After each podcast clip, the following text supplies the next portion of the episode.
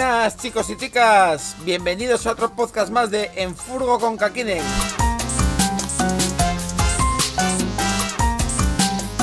Venga que empezamos.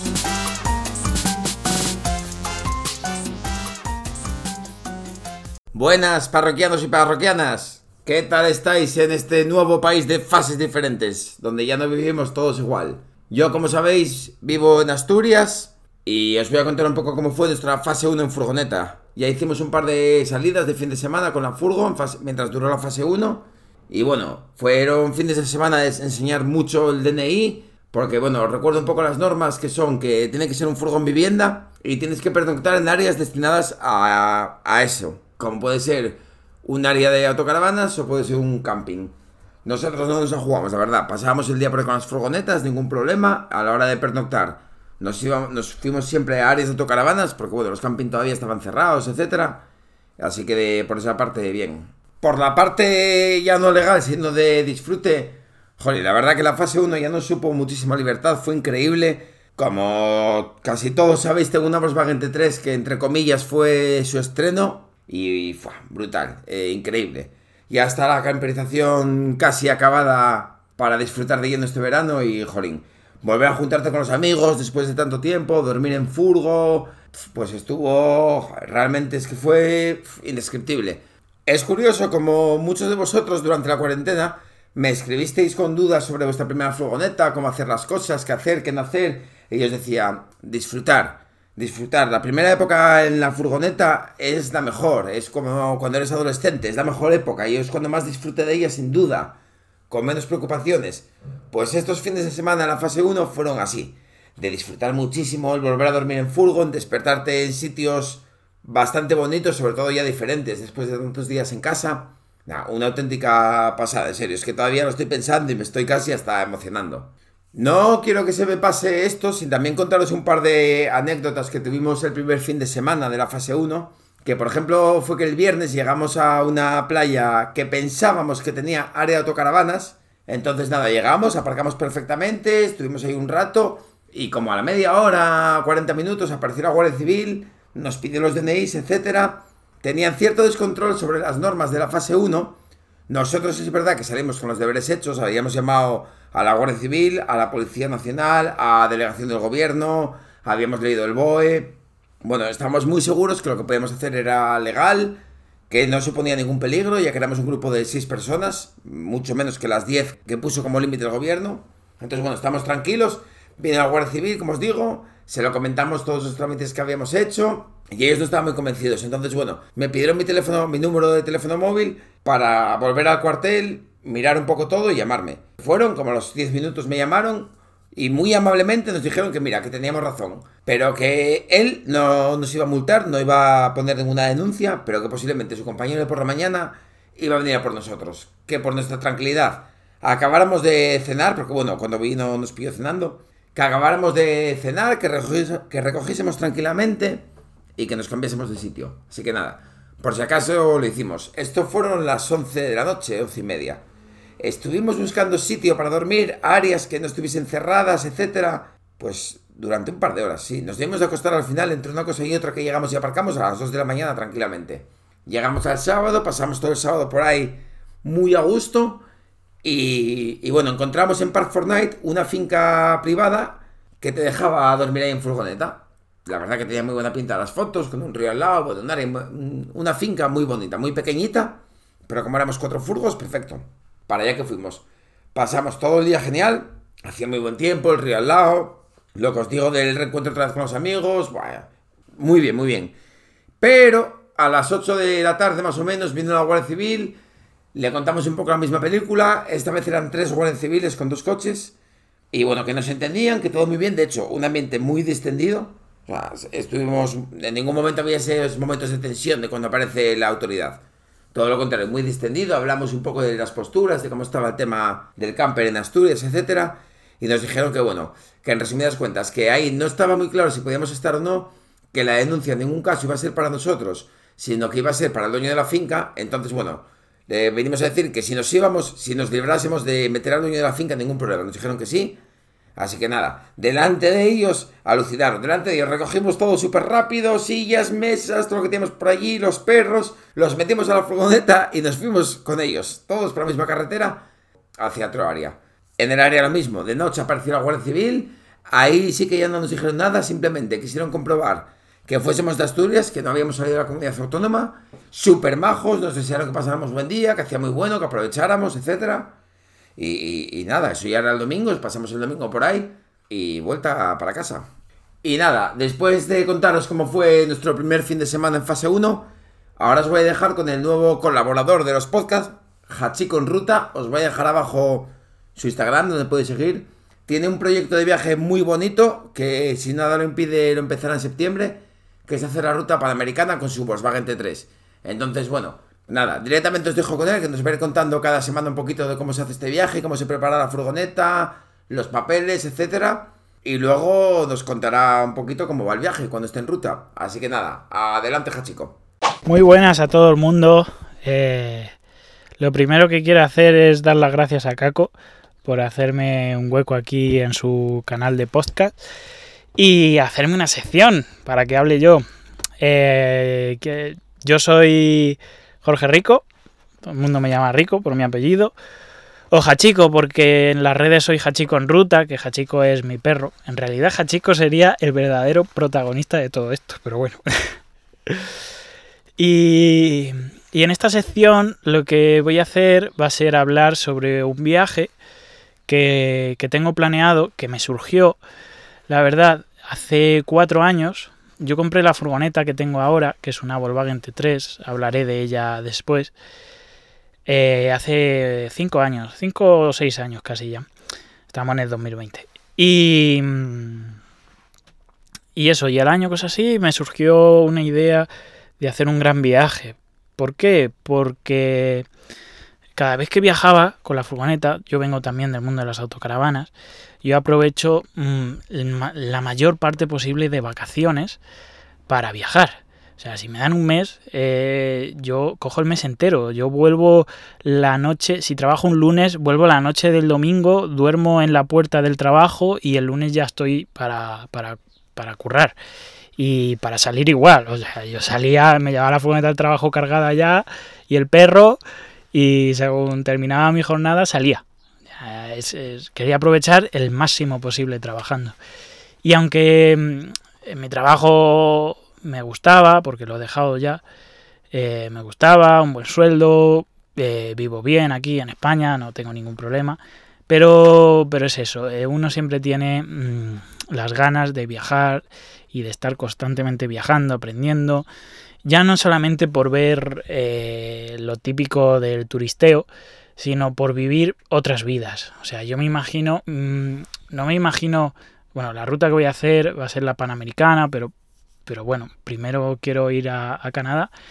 Y yo no, yo no voy a Canadá porque quiera ver eh, la iglesia de no sé quién o el museo de tal. No, yo voy a Canadá y quiero estar un tiempo en Canadá porque quiero sentirme canadiense. Quiero aprender el idioma, quiero ver cómo viven ellos y bueno, también sobre todo porque hay mucha montaña allí, eh, mucha naturaleza y, tienen una forma de pensar que bueno, mm, en general, no suelo generalizar, pero en general la, la, manera de pensar que tienen pues, pues me gusta bastante y quiero aprender sobre ella.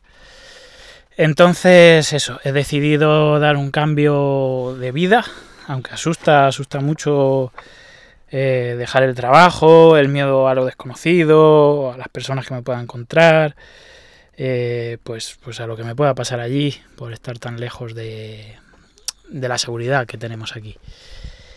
Y eso, eh, en esta sección voy a hablar de, de cómo va mi viaje.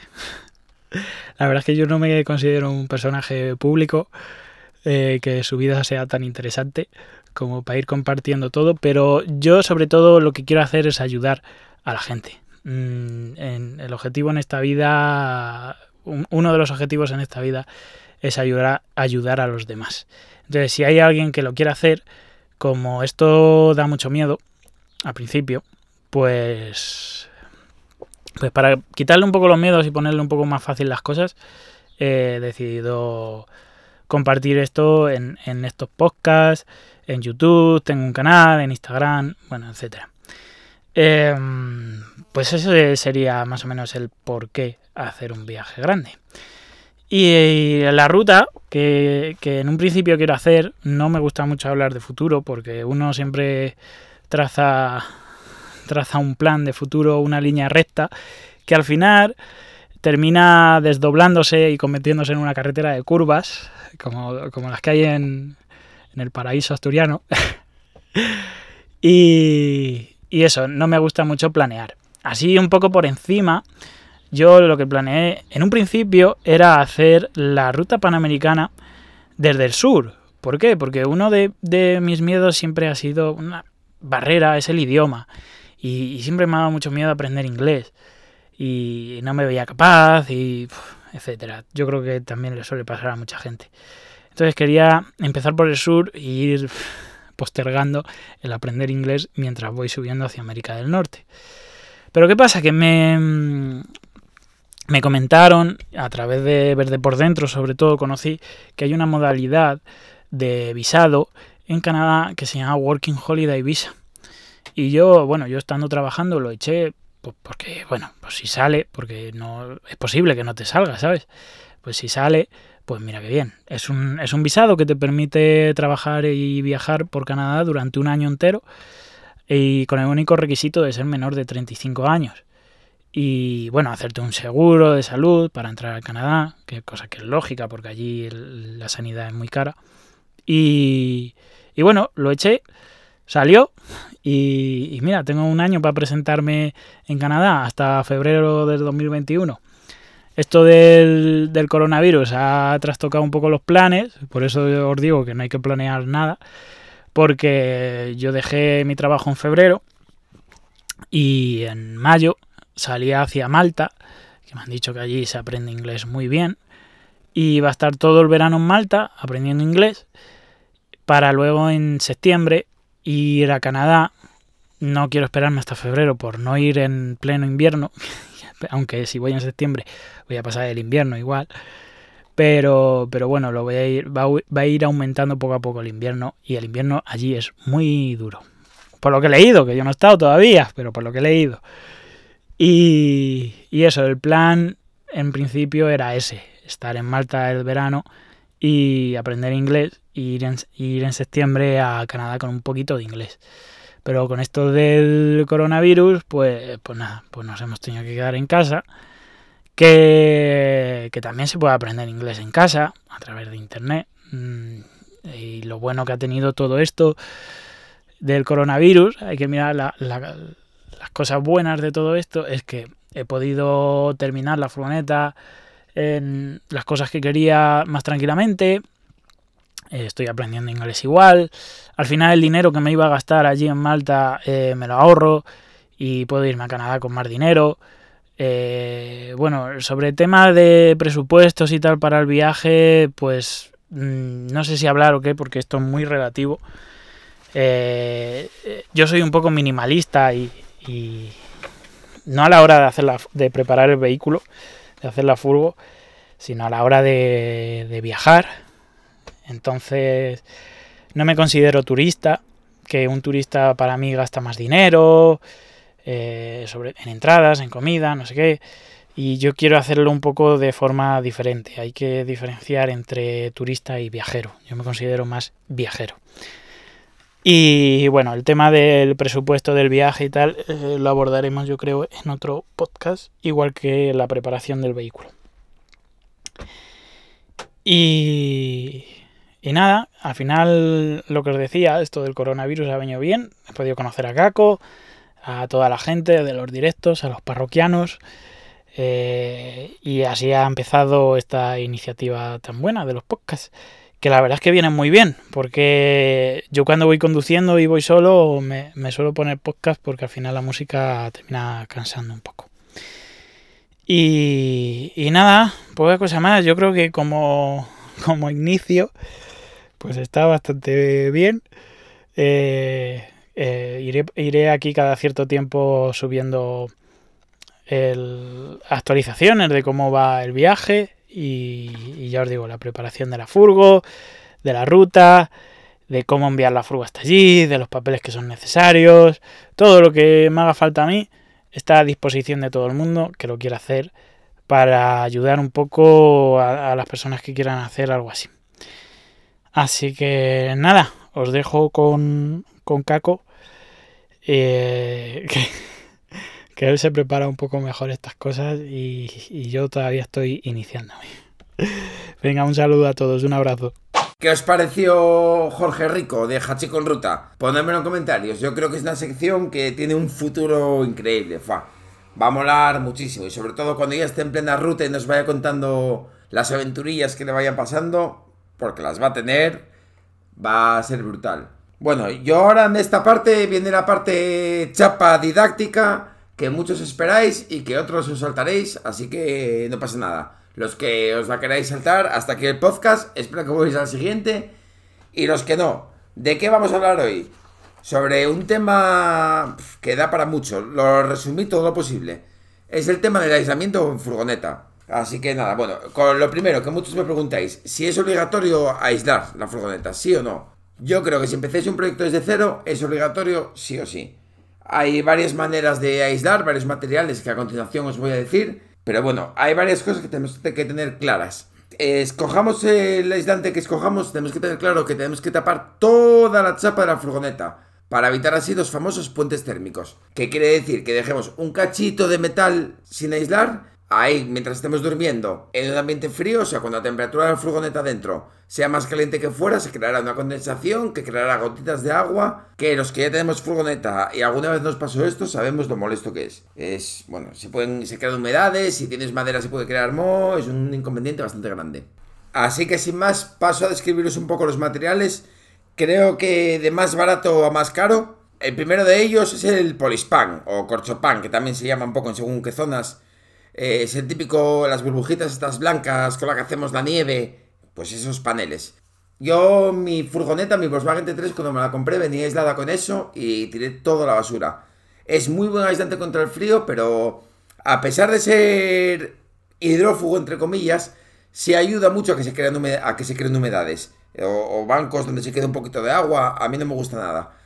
La verdad. Eh, luego, como contra, también tiene que no es nada flexible. Solo podemos hacer paños planos no podemos hacer ningún tipo de curva, nada. Y bueno, ya conocéis cómo son esas láminas de polispan.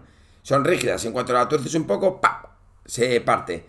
Hay otra parte que también hay que tener mucho cuidado con ella, que es un material altamente inflamable. Entonces, nadie nos salva de que un día tengamos un pequeño percance en la furgoneta y por tener este tipo de aislantes, un percance que puede pasar de un susto a quedarnos con una furgoneta completamente carbonizada. Su precio sí es verdad que es el precio más bajo, porque eso yo creo que Ronda sobre los 2 euros el metro cuadrado. Se puede comprar en cualquier gran almacén tipo Leroy Merlin, Brico Depot. Me imagino que online también lo podéis encontrar en Amazon, en páginas así. Pero bueno, yo a pesar de que es un material que la gente utiliza para las furgonetas caseras, es un material que desaconsejo sin ninguna duda.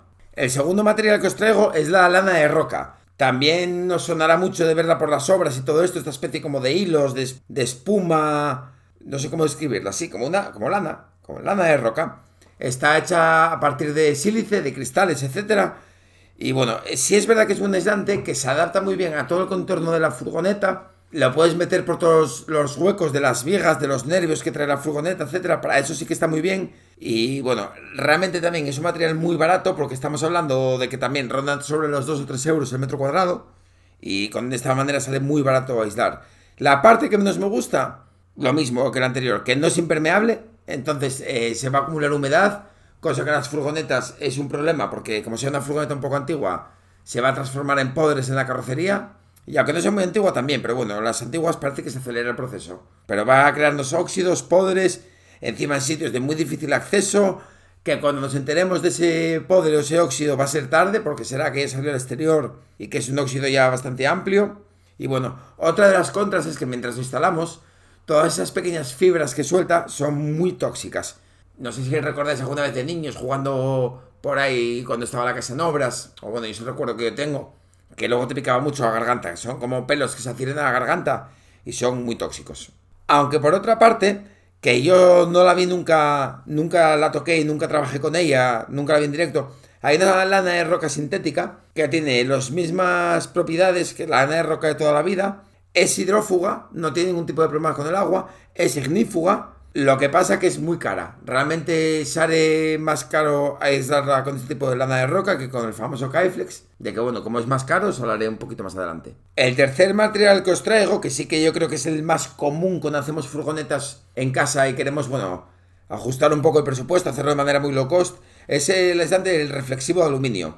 No, eh, es un aislante que se presenta también en un formato como de alfombra, bien enrollado y lo hay en varias capas, desde 3 capas, el más fino que yo vi, hasta 13 capas, que es el que yo uso actualmente.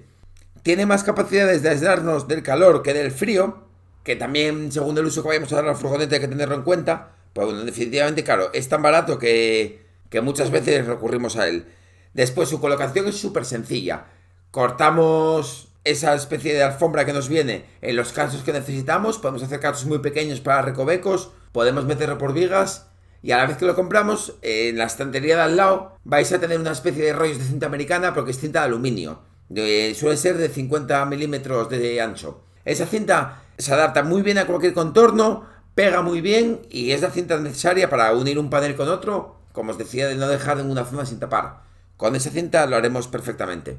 Su precio ya aumenta un poco respecto a la lana de roca y al polispan y viene a ser entre, entre 7 y 10 euros el metro cuadrado, depende de las capas. Como os decía, lo hay de tres capas, de 7, de 11, de 13. Esa, de eso seguro. Yo, yo lo llevo de 13 y en algunos sitios doble. Es tan barato y el rollo da para tantísimo que nunca. Siempre te sobra. Siempre puedes tirar a. Yo en el techo llevo dos capas, o sea, serían 26 capas. Y en el suelo lo mismo, otras 26 capas. Todo unido con la cinta de aluminio. Queda perfecto. El precio de cinta aluminio de 5 centímetros de ancho no me acuerdo lo largo que tiene, pero con un rollo, lo normal es hacer todo a furgo, es de 3 euros. Digamos que por unos 50 o 60 euros vamos a tener más que aislada la furgoneta con este tipo de, de aislante, del reflexivo aluminio. El cuarto y último material que os traigo en este breve resumen que hice es el corcho sintético, conocido mundialmente por su marca registrada Kaiflex. Aquí ya seguro que a todos nos suena. Debe ser el aislante que más se usa en camperizaciones ya un poco más serias. A mucha gente también le parece un material caro, porque bueno, su precio aumenta significativamente con los anteriores, pero yo creo que beneficios-precio es el mejor material de, de, todos. La presentación de este material, en vez de ser por número de capas, como pasa con el reflexivo de aluminio, viene por espesor, siendo los más típicos de 10 y de 20 milímetros. Tienen más en su catálogo, pero bueno, es lo que más se usa para camperizar. Recomienda para las furgonetas que el espesor mínimo que instalemos sea de 20 milímetros. Siempre hay partes que igual 20 milímetros nos abultan mucho, entonces ahí podríamos poner de 10.